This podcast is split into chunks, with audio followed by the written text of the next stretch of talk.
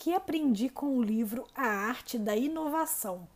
Olá pessoal, meu nome é Bárbara Franklin de Siqueira e eu sou da família do Vivendo de Propósito. Eu tenho o privilégio de trabalhar com o Arnaldo como produtora de conteúdo. Se você quer me encontrar nas redes sociais, procure por Bárbara FDS. Então vamos lá para mais um texto do Arnaldo?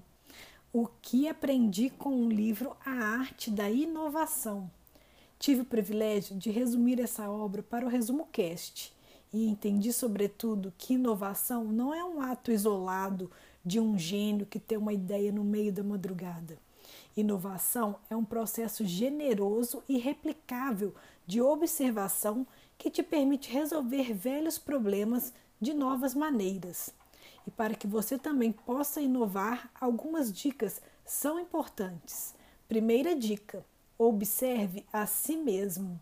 Você pode sim inovar observando as outras pessoas, mas que tal se observar primeiro?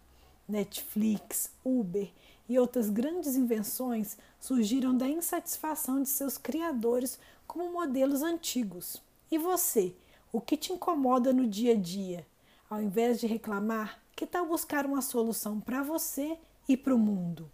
Segunda dica: o trabalho de inovar é seu. Se você tem um produto, marca ou serviço, não espere o seu cliente inovar por você. Se o seu site, por exemplo, demorar muito para carregar, dificilmente o seu consumidor vai te mandar um e-mail te sugerindo fazer uma landing page mais leve e com menos atrito. Ele vai, no máximo, reclamar sem uma solução ou esperar a plataforma carregar enquanto manda um zap para os amigos. Seu cliente sente a dor, mas o trabalho de inovar é seu. Terceira dica: se coloque no lugar do seu cliente. Me impressiona o número de empreendedores que não passam pela experiência do próprio produto. No resumo cast, a gente está sempre mudando, aprimorando, testando, porque além de tudo somos ouvintes do podcast. Você precisa utilizar o seu produto e serviço, senão vai deixar na mesma oportunidades incríveis de inovar.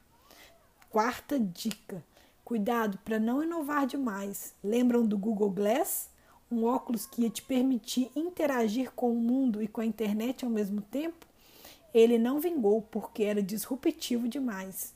Todo mundo fala que adoraria se teletransportar ao invés de pegar um avião mas você estaria disposto a fazer o teste?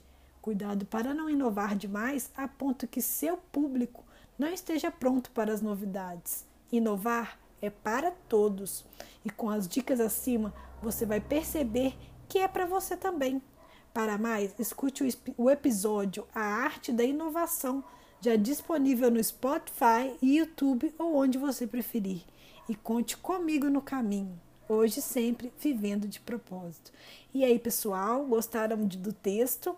Se vocês gostaram, deixe um like aí e compartilhem nas suas redes sociais com seus amigos. Eu tenho certeza que eles vão adorar aprender um pouco mais sobre a arte da inovação. Um grande abraço e até o próximo texto.